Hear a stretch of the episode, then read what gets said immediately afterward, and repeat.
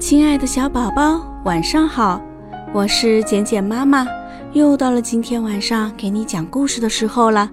今天晚上，简简妈妈要给你讲的故事名字叫做《爱打洞的鼹鼠墨索》。有一只小鼹鼠叫墨索，它最爱在地下摸索着打洞。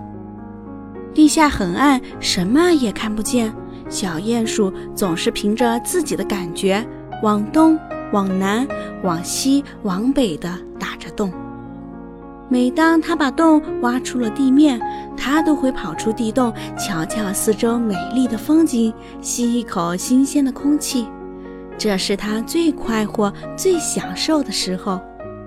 要是在洞外正巧有一棵苹果树或者是梨树，就更好了。掉在地上的苹果和梨能让他饱餐一顿，还能挑几个好的带进洞里。这时的墨索是全世界最快活的鼹鼠。不过，在地下打洞有时是很危险的。有一次，他把洞打到了狐狸的家里，狐狸正饿着肚子，愁没有东西下锅，小鼹鼠差点让狐狸逮住，丢进汤锅里。还有一次，他把洞打到了一只黑熊的洞里，黑熊怒气冲天。尽管小鼹鼠墨索连连说对不起，并保证把洞口重新填上，但是黑熊还是伸出手给了小鼹鼠重重一巴掌。幸好小鼹鼠躲得快，那巴掌落在离它一点点远的地方，就像发生一场地震，震得洞顶的泥土直往下掉。小鼹鼠抱着脑袋，赶快逃走。那一天，小鼹鼠摸索打洞的时候，在洞外草地上意外地发现一只大蘑菇。小鼹鼠采下蘑菇，把它拖进洞口。他想再打个洞，或许能挖出一条离他家最近的道。可是他挖了不多远，只听见扑哧一声响。小鼹鼠已经把脑袋伸进了田鼠巫婆的家。田鼠巫婆正坐在一把古老的摇椅上，在灯下读着她的魔法书。小鼹鼠吓坏了，连连说：“对不起，对不起，打扰了，我不是有意的。”为了向田鼠巫婆表示歉意，小鼹鼠把那只大蘑菇留给了田鼠巫婆。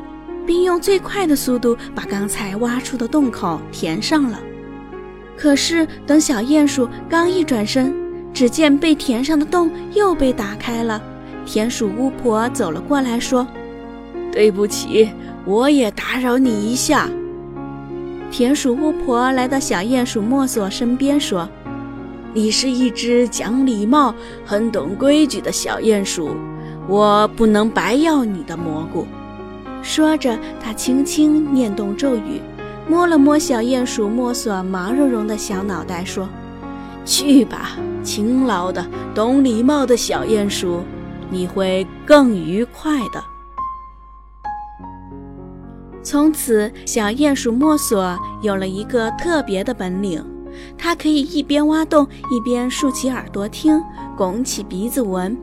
假如它听到不远处有兔子在说笑，或者闻到黑熊在烤玉米饼的味道，就知道前面有人家。他会很快转个方向，这样就不会打扰别人了。要是听到不远处有泉水叮咚、树叶沙沙响，或者闻到野花和果子的香味，洞外一定有美丽的风景。每当鼹鼠墨索在洞外享受风景，吃着甜甜的果子时，他都会说：“我要谢谢田鼠巫婆，我不会忘记讲礼貌、懂规矩带给我的好处。”亲爱的小宝宝，今天晚上的故事简简妈妈就讲到这儿，希望我们的小宝宝也都会讲礼貌、懂规矩。好了。